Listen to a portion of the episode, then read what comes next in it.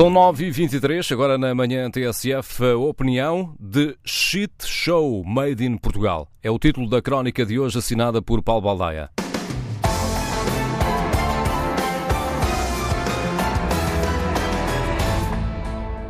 Não foi preciso Trump, nem é preciso Ventura, para que o debate em Portugal se tenha tornado uma bela porcaria.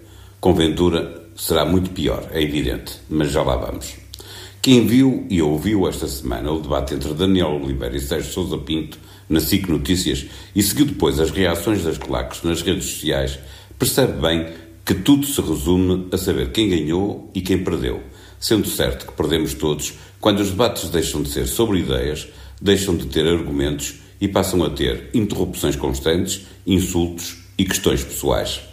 Foi assim na América, mas já tinha sido assim em terras lusas. As aulas de cidadania e as questões de género parecem apelar a instintos quando deviam apelar à racionalidade, chegando mesmo ao ponto de ter um deputado socialista a referir-se ao seu opositor no debate como um troglodita de esquerda. Sérgio Sousa Pinto quis um acerto de contas pessoal e Daniel Oliveira permitiu a espaços que o debate deixasse de ser sobre cidadania e as questões de género. Numa semana em que um senhor de nome Aguilar, suposto professor de Direito na Universidade de Lisboa, ficou conhecido por falar da miopia da fêmea, por comparar o feminismo ao nazismo, num país em que as mulheres continuam a ser vedados direitos exclusivos dos homens, em que elas continuam a tratar da casa e dos filhos, há quem pense que isto se muda sem ensinar desde cedo às crianças que não pode continuar a ser assim. Voltemos a Trump e a Biden.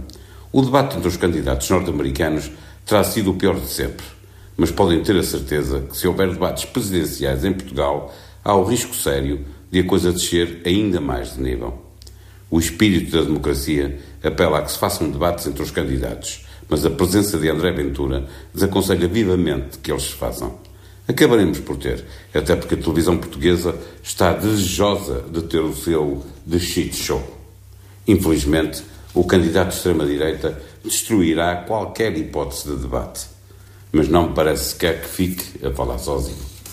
Há muita gente a pensar que é preciso jogar o jogo dele, desmascará-lo, mostrar as suas fragilidades.